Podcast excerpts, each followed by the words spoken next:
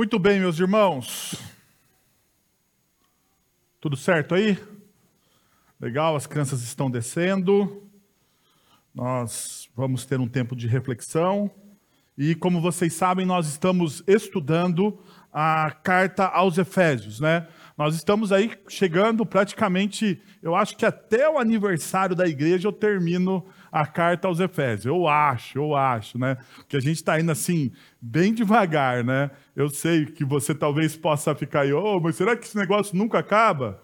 Mas eu acho que é importante a gente ganhar grandes fundamentos, né? Eu entendo que é importante ah, ganharmos fundamentos daquilo que o apóstolo Paulo ensinou àquela igreja em Éfeso, né? E uma das coisas que Paulo ensinou à igreja de Efésios, né? Em Efésios, é que em Cristo todas as coisas convergem.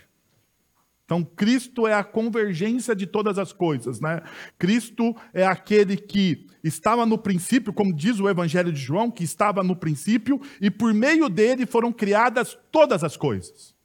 Todas as coisas foram criadas por meio dele, por intermédio dele, e para ele, para a glória dele.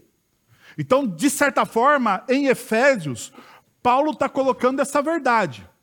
Mas essa verdade não é uma verdade abstrata, onde ah, existe um conceito teológico e esse conceito não é aplicado à nossa vida.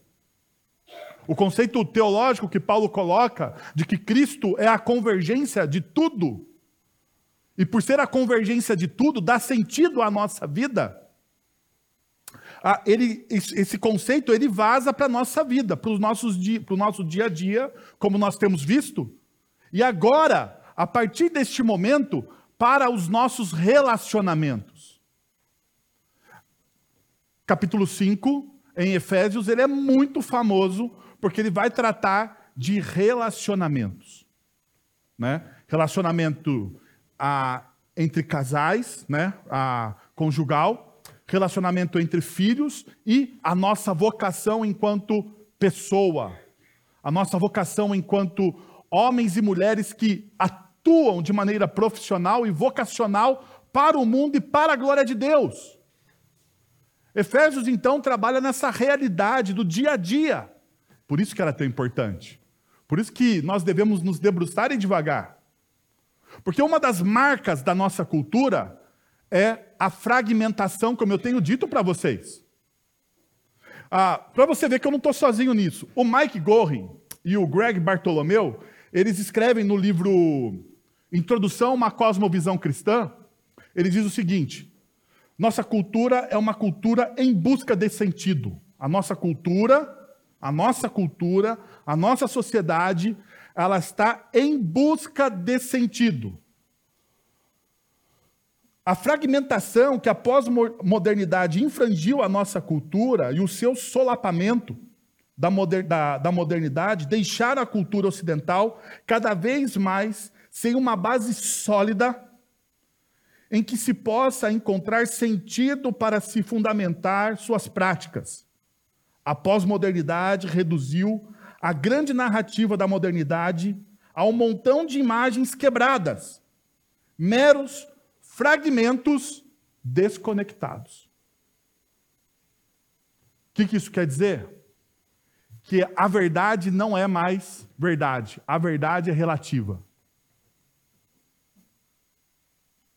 que aquilo que nós tínhamos como certo, agora é duvidoso. Por que é duvidoso? Porque aquilo que é certo e verdadeiro para mim, para você pode não ser. Então a verdade ela se torna relativa e daí princípios e conceitos se tornam relativos e quando nós perdemos o fundamento, como diz o salmista, quando os fundamentos desaparecem, como nós vamos viver? Como viveremos? Perceba a crise de identidade dentro da nossa sociedade. A nossa cultura, a, o tempo em que nós vivemos, o tempo que, a, a, que nós estamos vivendo, é o tempo onde nós mais temos como sociedade conforto. Sabiam disso? É o tempo que nós mais desfrutamos do conforto, da tecnologia. No entanto, conforto e tecnologia não nos têm dado sentido. Por quê? Porque o nosso tempo é o tempo da depressão, da falta de sentido, do vazio. O nosso tempo é o tempo das altas taxas de suicídio, de vontade de morrer, por falta de sentido. O nosso tempo é o tempo da desconexão entre pessoas. Nos relacionamos com coisas e usamos pessoas. Nós invertemos a lógica. Ao invés, de, ao invés de nós nos relacionarmos com as pessoas, nós almejamos e amamos muito mais as coisas que nós temos do que as pessoas que estão ao nosso redor. E tudo isso, meus irmãos, tudo isso caracteriza a nossa fragmentação do nosso coração. Então, como nós temos visto em Efésios capítulo 5, nessa primeira parte do texto, de 1 a 17, nós olhamos o seguinte: que nos versículos de 1 a 2, Paulo nos convida a andar em amor, ou seja, tudo que nós vamos fazer, tudo que nós fazemos, tudo aquilo que nós executamos tem uma plataforma, e a plataforma do evangelho é o amor, é a graça. Mas não é o amor e a, o amor que a nossa cultura diz. Não é esse amor apaixonado, esse amor que só pensa de maneira egocêntrica em si mesmo. O amor que Paulo está falando aqui e que as Sagradas Escrituras colocam para nós como o centro da nossa espiritualidade é o amor que Cristo, nós devemos amar como Cristo nos amou. Nós, devemos amar como Deus amou a humanidade, enviando, dando aquilo que era mais de precioso para Ele, o seu Filho amado. Então perceba, o amor não é como o amor que nós, nós, nós muitas vezes temos na nossa sociedade. Ainda, nós olhamos, a, e Paulo desmascarou três deuses da cultura de Efésios, que eram a luxúria, a ganância e a linguagem corrupta. E nós aplicamos isso para a nossa realidade. Mais à frente, nós percebemos, ou nós falamos sobre exibir o fruto da luz para dissipar as trevas, a escuridão. E hoje, hoje, neste momento, nós vamos falar em ande em sabedoria. Nós precisamos caminhar em sabedoria. Então perceba, ele vai fazer uma transição. E se você vier hoje à noite, você vai perceber que, ou se você acompanhar a gente pelas redes sociais no Sermão da Noite, você vai perceber que é uma transição. Paulo trabalhou conceitos né, mais amplos, e agora ele vai falar sobre a nossa vida pessoal, sobre família, sobre casamento, sobre educação de filhos, né? Sobre relacionamento de filhos com pais, pais com os filhos, sobre a vocação, o trabalho. Então ele veio trabalhando grandes conceitos, e agora, na transição, ele fala: vamos, você precisa, como discípulo de Cristo Jesus, aprender a andar em sabedoria. Aprender em andar em sabedoria.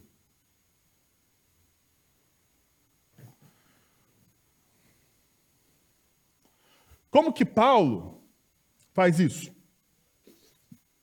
No mesmo espírito, os versículos de 7 a 14, os discípulos devem despertar e viver com sabedoria. Paulo nos exorta, então, a trilhar esse caminho com cuidado, otimizando cada momento e compreendendo a vontade de Deus. Os versículos subsequentes que nós vamos ler, que nós vamos tirar os nossos princípios e valores, elucidam o significado de atentar para a nossa conduta. Aquele que caminha com cautela, não se conduz insensatamente, ao contrário, age com sabedoria. Nós percebamos essa consonância aonde? Em Colossenses, capítulo 4, versos de 5 a 6, que diz: Sejam sábios no procedimento para com os de fora. Aproveitem ao máximo todas as oportunidades. O seu falar seja sempre agradável e temperado com sal, para que saibam como responder a cada um. Perceba, sejam sábios no procedimento para com os de fora. Sejam sábios, tenham ciência, compreensão, tenham discernimento. Aproveitem o máximo todas, todas as oportunidades. Que o seu falar seja temperado com sal. Que o seu falar seja um falar que as pessoas olham para aquilo que você fala e a forma com que você fala. E elas falam: Poxa, há sabedoria naquilo que essa pessoa está falando. Há sabedoria naquilo que essa pessoa está falando. A pessoa não precisa concordar com você, ela precisa reconhecer que há sabedoria naquilo que você está falando. Sabe qual é o grande problema? O grande problema é que nós lutamos para as pessoas concordarem com a gente sabe? E nós levamos para o lado pessoal. Por exemplo, eu já me desvencilhei dessa realidade. Já me desvencilhei. Porque eu sei que não sou eu que convenço nenhum de vocês. Diante dos meus argumentos, eu posso ter os melhores argumentos, as melhores técnicas de comunicação. Mas os meus argumentos e as minhas técnicas de comunicação podem não convencer a você daquilo que eu estou falando. Porque a única pessoa que pode convencê-lo daquilo que eu estou falando é a própria ação do Espírito Santo de Deus.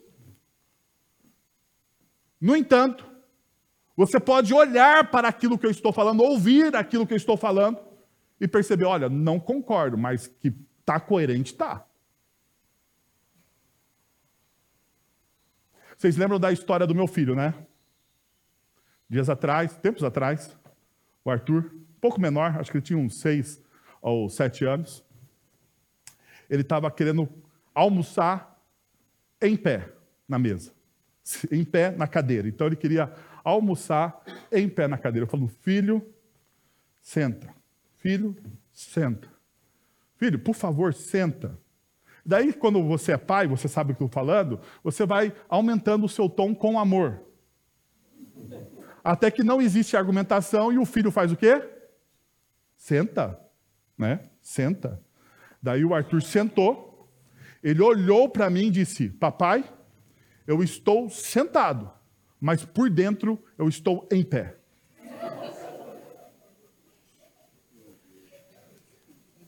Durma com um barulho desse. Ou seja, eu quero criar em você talvez esse sentimento. O sentimento de você olhar para o que eu estou falando e falar assim: tá bom, eu vou sentar e vou te ouvir, mas por dentro eu estou em pé, eu estou em pé. E não me, eu não fico incomodado, porque afinal de contas, como eu te disse, quem vai convencer você a respeito da verdade do Evangelho? Da verdade do Evangelho não sou eu. É o Espírito Santo de Deus. Eu sou apenas o transmissor. Eu sou apenas o transmissor. Então veja, o discípulo, o, discípulo desafia-se constantemente a viver uma vida singular que inspire e encoraje aqueles que estão ao seu redor. O discípulo deve corajosamente posicionar-se à frente dos, dos estranhos.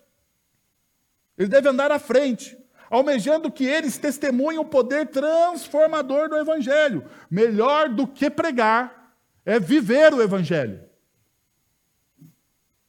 Melhor do que pregar é viver o evangelho. Mas, então você está dizendo que a pregação não tem. Não, nós precisamos pregar. Mas se você prega e não vive aquilo que você prega, as pessoas olham para você e veem o quê? Incoerência. Por exemplo, o Instituto Barna, um instituto norte-americano, fez uma pesquisa entre os jovens desigrejados. Jovens que nasceram dentro de uma igreja cristã mas que, no decorrer da vida, fizeram a opção por não estarem dentro de uma igreja cristã. E o Instituto Barna perguntou: por que, que você saiu? Por que, que a fé deixou de fazer sentido? Vou trazer um número para vocês. 39% das, desses jovens, não a totalidade, 39% dos jovens que saíram, disseram: que saíram porque eles viam incoerência entre o discurso e a prática. O discurso e a prática. O discurso é um, mas a prática é outra. O discurso é ame, acolha, seja compreensivo, mas a prática dentro de uma comunidade não é compreensiva, não há amor, não há acolhimento, não há misericórdia.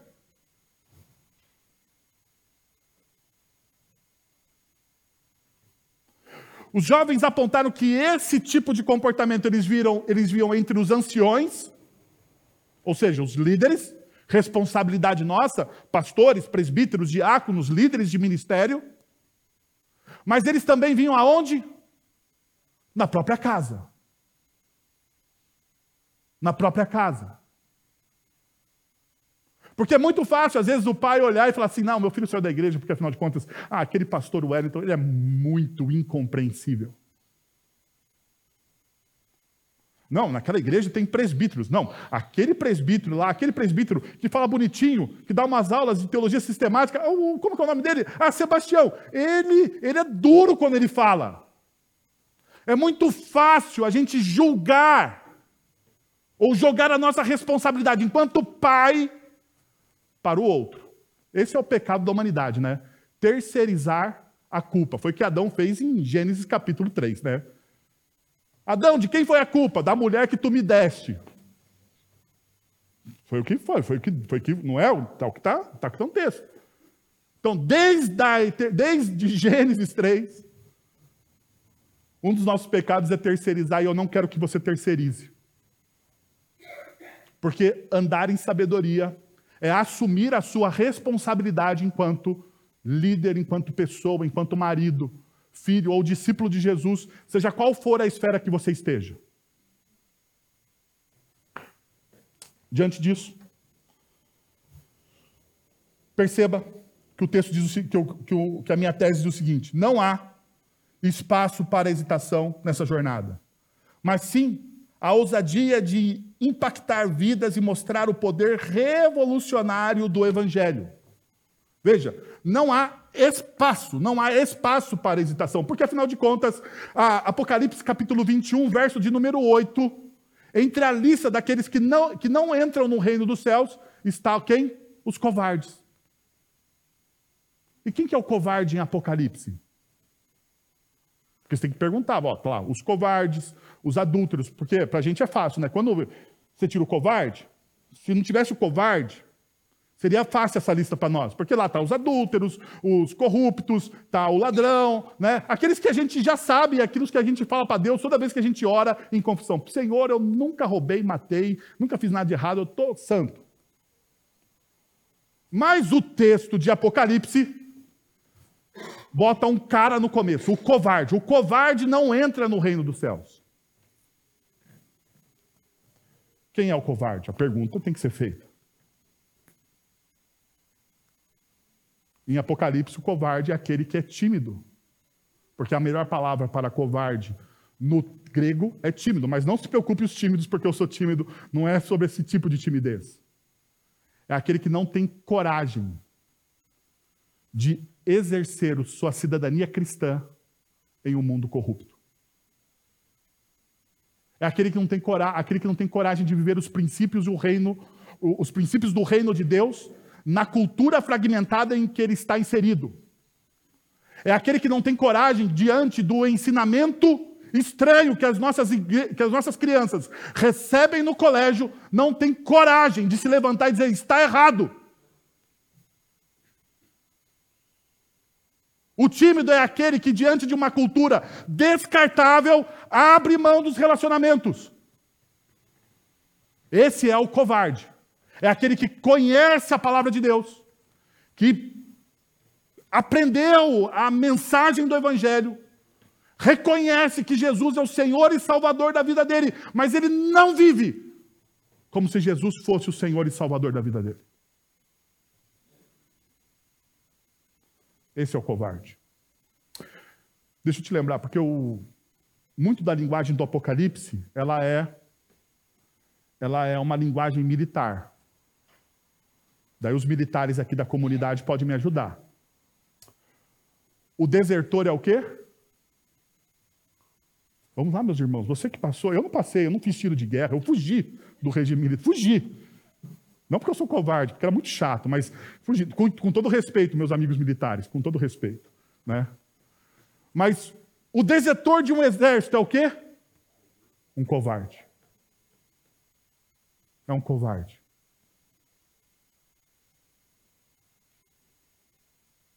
E tanto a linguagem militar que, antigamente, os desertores, eles eram levados o quê? Corte marcial, a morte. Ainda vigora em tempo de guerra. Estamos ali. Muito obrigado. Muito obrigado. É com essa aqui, né? Muito obrigado por, por falar aí. Obrigado, Fábio, presbítero Fábio. É, é muito importante a gente ter essa noção. Não há, não há espaço dentro da espiritualidade cristã para hesitação, mas sim ousadia para impactar vidas e mostrar o poder revolucionário do Evangelho através da sua vida. Então, sem mais delongas, eu queria ah, mostrar para vocês três princípios para a gente criar um caminho ou viver em sabedoria, melhor dizendo. Primeiro, crie um caminho para obter e lapidar a sabedoria. Veja que o texto diz no verso de número 15. Tenham cuidado com a maneira com que vocês vivem, vivam. Ah, vivem, desculpa. E não seja como insensatos, mas como sábios. Perceba o que o texto está dizendo.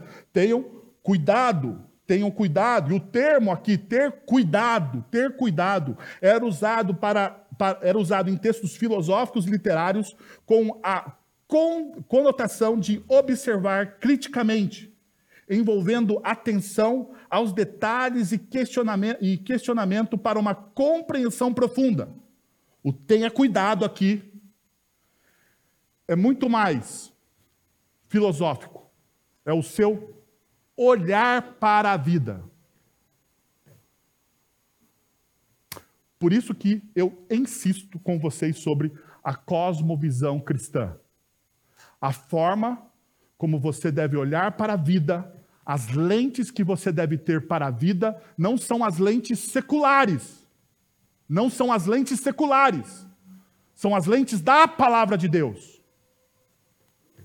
Construir uma cosmovisão para a sua vida é saber tomar decisões em todos os âmbitos de responsabilidade aonde você está inserido à luz não daquilo que você acha, daquilo que você compreende como certo e errado, porque afinal de contas, o seu coração, ele é corrupto. E aquilo que muitas vezes que você acha e você compreende pode estar contaminado pela estrutura do pecado ao qual nós estamos inseridos. Então, através de uma cosmovisão cristã, eu tomo as minhas decisões. Através dessa lente. A palavra de Deus. A palavra de Deus, então, ela serve como um filtro. Diante de tantas informações que eu recebo, a palavra de Deus deve ser um filtro para as minhas decisões. Então Paulo ele começa, olha, vocês precisam ter essa visão, tomem cuidado. Tomem cuidado com a maneira. E é interessante, né? A, a, a ideia que o tomem cuidado com a maneira é uma palavra. Então, para a gente traduzir um conceito do grego para o português, perceba o esforço que o tradutor precisa fazer. E depois ele coloca uma outra coisa, como a forma como vocês vivem. E o termo aqui, o peripatel, é andar, é caminhar. É uma das palavras chaves da epístola. Ela aparece várias vezes na epístola aos Efésios, o peripatel. Sendo mencionada sete vezes, perceba, para descrever o círculo completo de atividades da vida de um indivíduo. O que, que Paulo está dizendo?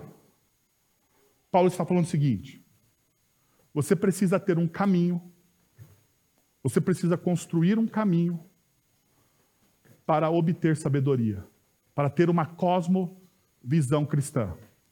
Então, a pergunta deve ser essa, porque o resultado é aqui. como sábio, eu devo viver como sábio. Então a pergunta deve ser: como desenvolver um estilo de vida pautado pela sabedoria?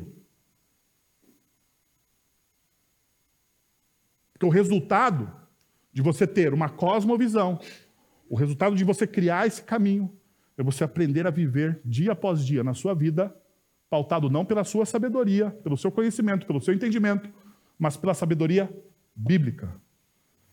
Deixa eu te dar alguns exemplos que eu utilizo. Primeiro, caminhe, caminhe entre os sábios e seja inspirado pela sabedoria.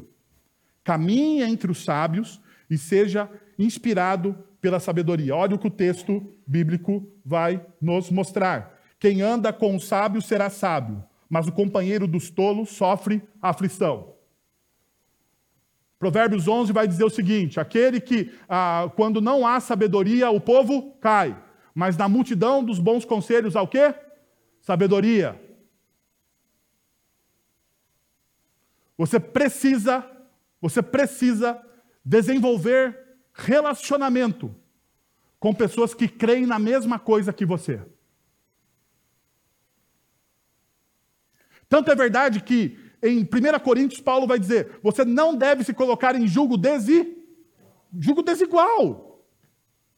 Por que julgo desigual? Porque aquele que não tem a mesma cosmovisão que você tem, ele vai ter uma outra percepção do mundo, outra, uma outra percepção dos fatos, da realidade.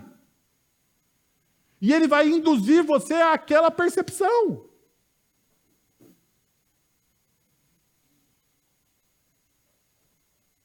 E Paulo está dizendo: não, você tem que caminhar. É lógico, não é, uma, não é um fechamento, você não anda com pessoas que não são cristãs. Não, pelo contrário, a gente precisa andar com aqueles que não são cristãos para exatamente a gente, a gente expressar a graça de Deus. No entanto, a gente precisa ter bons amigos dentro de uma comunidade cristã. Para o quê? Para sermos fortalecidos naquilo que nós cremos.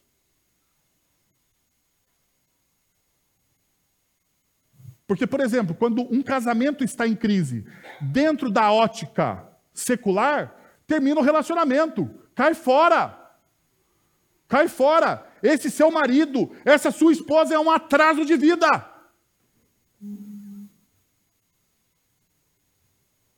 Dentro de uma cosmovisão cristã, não. Você precisa aprender a perdoar, você precisa amar, você precisa caminhar junto, você precisa ser o líder da sua casa, você precisa ah, perdoar e amar a sua esposa. Mas isso é para outro momento da, da pregação, não vou entrar agora nisso, mas você precisa caminhar. Dentro de uma cosmovisão de educação de filhos, o que, que o mundo diz? Deixa o moleque aí. Cada um é responsável por aquilo que escolhe. A criança é autônoma, viu? Não é isso? Uma criança com 7, 8 anos está escolhendo a sua identidade sexual. Meus irmãos, percebam, Você fala assim, mas pastor, essa realidade está distante da de mentira. Não está distante. Na USP, na USP, USP, a Universidade do Estado de São Paulo, existe um, um não é um laboratório, é um, é um centro, um centro, um centro de apoio a crianças que fazem opções pela sua sexualidade desde a tenra idade, para ajudar. E a ideia predominante, predominante dentro da psicologia moderna, pós-moderna, é que a criança ela tem o quê? Autonomia.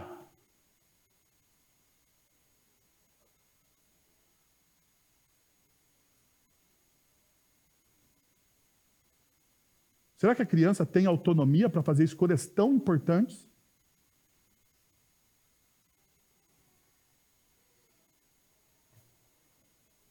Será que a criança tem valor das coisas?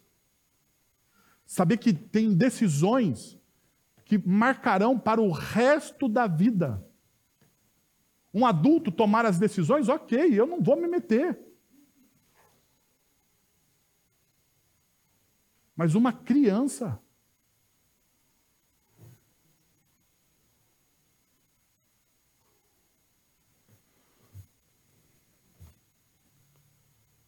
Nós precisamos compreender essa realidade. Você precisa andar com pessoas dentro da mesma cosmovisão que você. Você precisa ter um ciclo de relacionamento onde você tenha essas pessoas. Você precisa, e por isso que nós falamos, você precisa participar de um grupo pequeno. Você precisa. Por que, que o grupo pequeno é um lugar de discipulado? Porque é lá que você tira as suas dúvidas. É lá que você cresce enquanto pessoa. Você precisa vir à escola dominical, precisa. Você precisa vir à escola dominical. E você precisa participar daqueles momentos de comunhão que nós temos, o café da manhã, os eventos. A, a, nós damos ferramentas para você crescer enquanto cristão.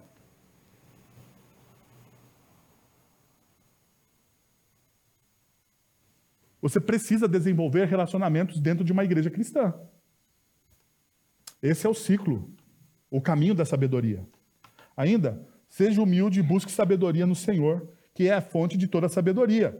O Tiago vai dizer: se alguém, se algum de vocês, se algum, se algum de vocês tem falta de sabedoria, peça a Deus que a todos dá livremente, de boa vontade, e lhe será o quê? Concedida. Sabedoria, e a palavra que sabedoria no grego é sofisma, ou sofia. É conhecimento mesmo. É entendimento é compreensão. Falta para mim sabedoria, o que, que eu faço? Eu me humilho diante do Senhor e peço a Ele sabedoria para discernir as coisas, para conhecer as coisas. Um dos dons do Espírito é sabedoria. Daí tem os exagerados aí, porque sempre tem os exagerados que dizem, não, é sabedoria de espírito. Não, não é sabedoria de espírito. É sabedoria do que se tem que fazer agora, hoje. Dia a dia. E perceba, Tiago está dizendo: você pode pedir, você tem acesso a esse Deus. Então seja humilde busque sabedoria no Senhor, que é a fonte de toda a sabedoria. Um outro ponto. Viva em sabedoria, pautando, pautando-se nos valores e princípios do reino de Deus, como a forma correta de viver. O texto bíblico nos diz, Colossenses 2,3, porque é nele que, são, que estão escondidos todos os tesouros de sabedoria e de conhecimento. Mais uma vez, Paulo ele usa duas palavras aqui para sabedoria e conhecimento. Sofias e gnoses. O termo grego aqui para sofias e gnoses é frequentemente usado em contextos diferentes e tem significados distintos. O sofia significa, tem o seu significado ou refere-se à sabedoria de um sentimento mais amplo e profundo, envolvendo conhecimento, discernimento, compreensão e habilidade para tomar decisões sábias. É a sabedoria adquirida ao longo do tempo, da experiência, da vida. Ela é prática.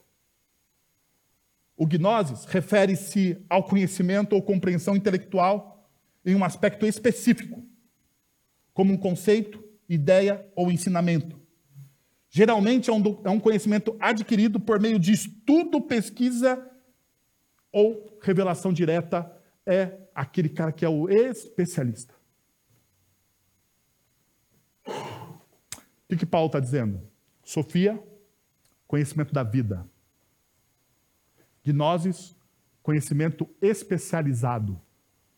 Pergunta: conhecimento especializado do quê? De quem? De Cristo. Da palavra. Paulo usa essas duas realidades porque os filósofos é, gregos, desculpa, os filósofos gregos, eles usavam essas duas distinções entre sofias e gnoses. Porque nem todo ser humano ia para uma escola se especializar em algo. Mas quer dizer que essa pessoa não tinha sabedoria? Não tem sabedoria. Sabedoria da vivência. da experiência, do dia a dia. Sabedoria do tempo. Mas Paulo diz: olha, você tem que ter a sabedoria da vivência, mas você precisa ser o que também? Especialista na palavra de Deus. Ele coloca prática e conhecimento juntos. É as duas formas com que nós devemos alicerçar as nossas vidas sobre o princípio de viver no reino dos céus. Ainda, tem uma vida prática, colocando em ação aquilo que você já sabe sobre o reino dos céus, sobre o reino de Deus. Tenha uma vida prática. Perceba o que o texto vai dizer. Mateus capítulo 7, 24 e 27.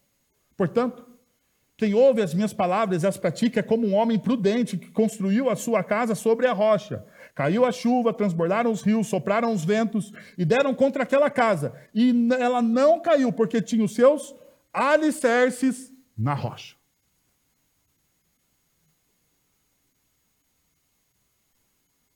Daí eu, esses dias eu estava estudando esse texto. Eu acho que era no comentário do Martin Lloyd Jones. E ele vai dizer o seguinte: que a gente entende muitas vezes que você precisa construir o alicerce sobre a rocha, né? Então ah, você entende que você ah, põe, você, a rocha está aqui, por exemplo, né? A rocha está aqui, você constrói a sua casa sobre uma rocha. Mas a ideia de construir o alicerce sobre a rocha, e daí os construtores podem me ajudar, né? Mas como não fui eu que disse, foi outro, eu vou só usar o exemplo dele. Ele diz que para construir um bom alicerce, você precisa perfurar a rocha. Não basta pôr somente a sua casa sobre a rocha. Você precisa fazer o quê? Perfurar a rocha. Criar aquilo que eles chamam de broca. É ou não é? Uma broca. Entrar ali. Para quê? Para criar fundamento, para a sua vida se tornar parte daquela rocha. A questão é, você está construindo Sobre a rocha somente? Sobre a rocha? Sobre a rocha. Você está construindo a sua casa sobre a rocha. Ou você está perfurando, se tornando um especialista na palavra de Deus. E a sua vida não está somente sobre a rocha, ela faz parte da rocha. Tem uma diferença aqui, não tem?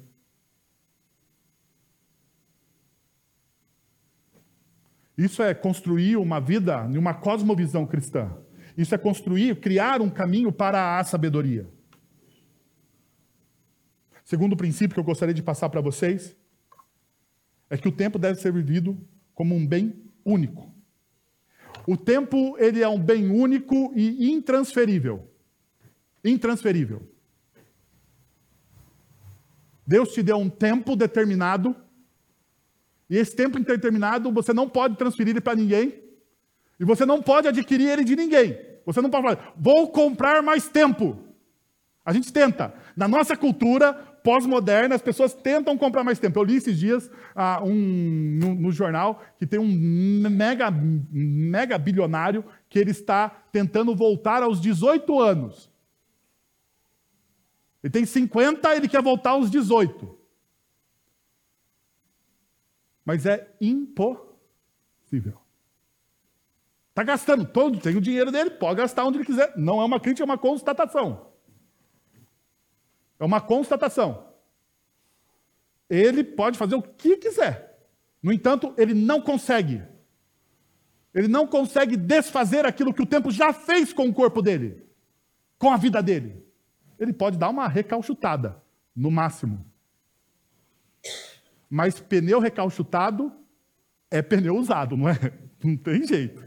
Não tem jeito. Pode falar o que você quiser. Veja então o verso 16. Aproveitem ao máximo cada oportunidade, porque os dias são maus. E os dias são maus, é lógico, Paulo está falando aqui do príncipe deste século. A ideia é que os dias estão maus, nós estamos inseridos numa cultura má. Não é que o dia está ruim, não. O dia, todos os dias, nós enfrentamos essa cultura. Então, Paulo está dizendo: olha, já que todos os dias você enfrenta essa cultura má, essa cultura corrupta. Agora você precisa saber, compreender, aproveitar o máximo o seu tempo. Então, veja. O termo aqui usado para tempo é uma forma verbal no tempo presente e voz a média passiva do verbo exagorazo, que é comumente traduzido por resgatar ou, perceba, comprar de volta. Esse verbo, o exagorazo, é usado toda vez no Novo Testamento quando fala do resgate que Jesus Cristo fez na cruz por nós. Que Jesus nos comprou, que Jesus nos resgatou. E a ideia de comprar de volta aqui é fantástica. É fantástica. Porque comprar de volta é aquilo que aconteceu em Gênesis capítulo 3. Nós éramos e pelo pecado nós deixa, deixamos de ser. Nós éramos, mas por causa do pecado que entra na humanidade, nós deixamos de ser. Daí Deus em Cristo Jesus precisa fazer o quê? Comprar de volta aquilo que já era dele. Pelo sangue dele. Mas a ação redentora de Cristo Jesus não é somente para as nossas almas, mas é para o nosso tempo é para a nossa vida prática, e é o que o texto está dizendo. Porque perceba, Paulo vai dizer que antes de Cristo Jesus vocês eram filhos da ira, a partir de Cristo Jesus vocês são. Vocês são? Vocês são de filhos da ira, você foi para para a luz.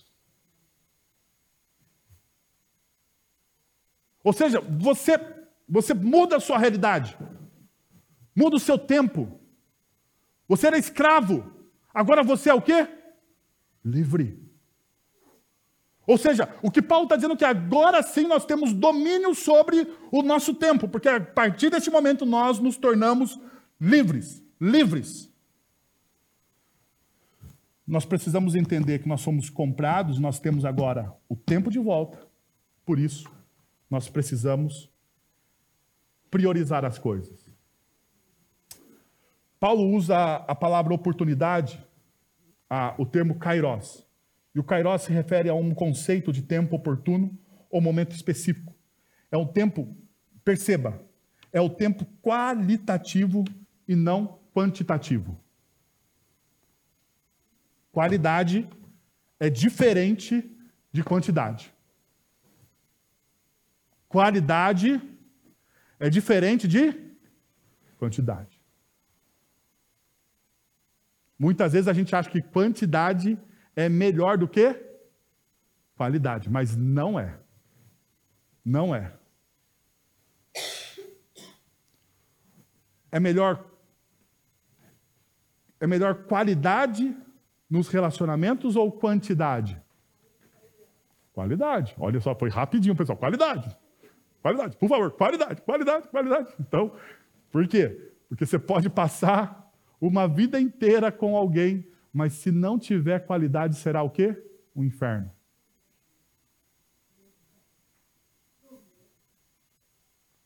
Você precisa de qualidade. E o kairos não é quantidade de tempo. Porque no grego você tem duas realidades, o kairos e o cronos. O cronos é quantidade. Geralmente o Cronos na Bíblia está referindo-se ao tempo da nossa morte.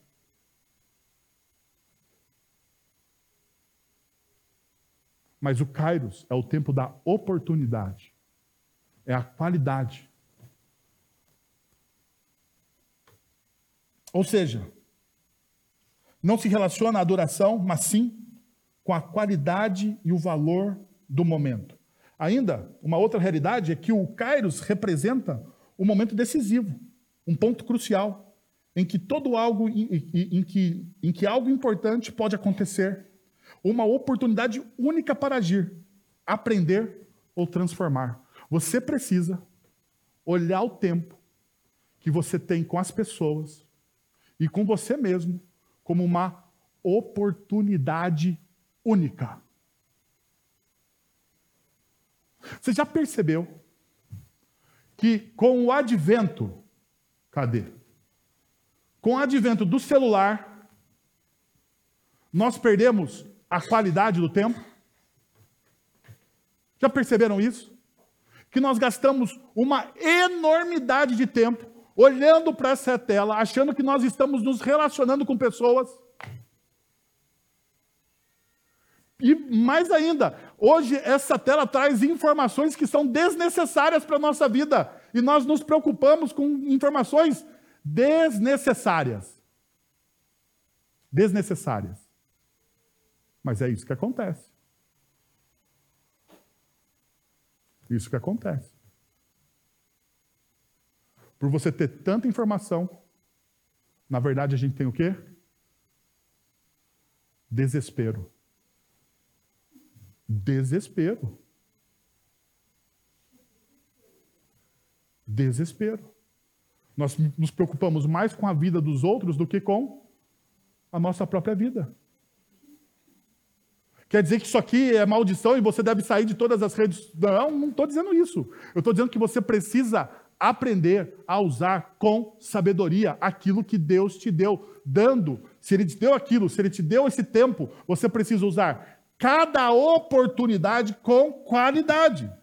Por isso que o John Piper vai dizer: uma das maiores utilidades do Twitter, do Facebook, do Instagram e de qualquer outra rede social será provar que no último dia, que a falta de oração não era por falta de tempo.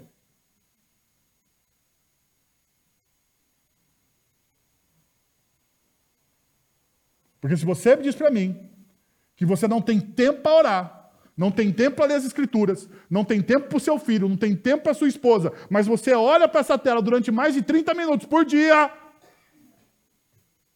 você tem tempo.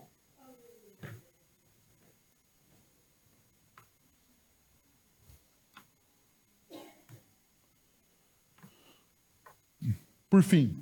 E você sabia que quando um pastor fala por fim, ele está mentindo, né? Porque geralmente vai demorar mais 20 minutos. Mas segura sua onda aí, que é o por fim. Desde que sua vida seja modelada conforme o exemplo de Jesus. Portanto, não sejam insensatos, mas procurem compreender qual é a vontade do Senhor. E o peso desse texto, eu poderia falar muitas coisas aqui, mas eu quero só colocar o peso, o mais importante, aquilo que eu quero que você saia daqui pensando.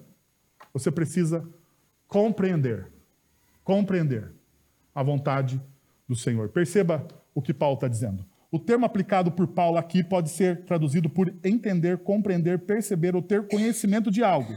É uma palavra que denota a capacidade de discernir e compreender as informações, conceitos e situações. Esse termo é usado em diversos contextos dos, dos textos bíblicos e até mesmo filosóficos da cultura greco-romana. Na Bíblia, é frequentemente utilizado para descrever um ato de compreender os ensinamentos de Jesus e as verdades espirituais reveladas nas Escrituras. Por isso que esse texto é usado em Mateus, capítulo 13, verso 23. E finalmente, o que foi semeado em boa terra, este é aquele que ouve a palavra e a entende, compreende, ganha discernimento. E ao entender, ao compreender, ao ter discernimento sobre a boa palavra de Deus, essa pessoa dá a colheita de 100, 70 e 30 por um. Pergunta: se a pessoa compreendeu o Evangelho da forma que ela deve compreender o Evangelho, existe opção de não dar fruto?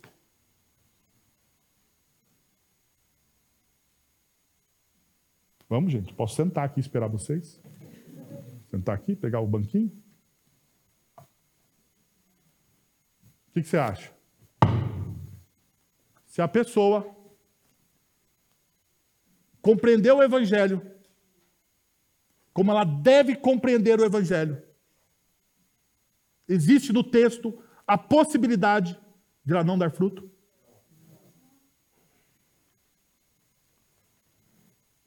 A única coisa que eu tenho para dizer para vocês Mas se você na sua vida não tem dado frutos, é porque você não compreendeu o Evangelho. E você precisa viver em sabedoria. Por isso que Paulo, antes de começar a falar de relacionamentos, ele fala do quê? De sabedoria. E a sabedoria de Deus é o quê? É o Evangelho. Que tal você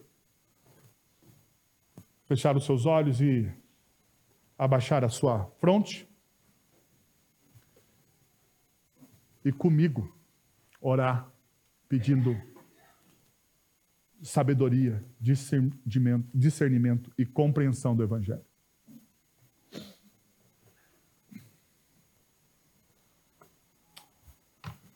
Pai, nós estamos na tua presença e queremos, Deus, implorar ao Senhor por sabedoria dos céus, pela compreensão, ó Deus, das verdades reveladas no teu Evangelho. Mas não uma sabedoria abstrata, Senhor, não uma compreensão abstrata. Não somente de conceitos, mas nós queremos viver o teu Evangelho como comunidade, como igreja, Senhor. Nós queremos viver o teu Evangelho como família, Pai. Então nos ajuda, Pai, em nome de Jesus, Senhor. O Senhor que conhece todos os corações que aqui estão. O Senhor que sabe as necessidades, as falhas, os problemas, as invirtudes, os vícios da alma de cada um que aqui está, Senhor. O Senhor conhece, sabe, penetra, sonda. Nós te pedimos, Deus, em nome de Jesus, misericórdia do teu povo, Senhor. E pedimos que o teu Santo Espírito que nos selou, ó Deus, para o dia da nossa salvação em Cristo Jesus, que o teu Santo Espírito nos transforme. É isso que nós pedimos em nome de Jesus. Amém. Senhor, muito obrigado pela tua palavra, muito obrigado, Deus, por tudo que o Senhor fez, os hinos, os textos lidos, a liturgia, tudo nesta manhã ensinou o nosso coração, ó Deus. As aulas na escola bíblica dominical, tudo, ó Pai, cooperou para a glória do Senhor, Pai. Que o Senhor abasteça cada vez mais e mais o nosso coração com a tua graça. Agora, irmãos, que a graça de nosso Senhor e Salvador Jesus Cristo, o amor de nosso Deus e Pai, o conselho, o consolo, o poder e a ação poderosa do Santo Espírito de Deus estejam sobre vocês agora e pelos séculos dos séculos. Amém.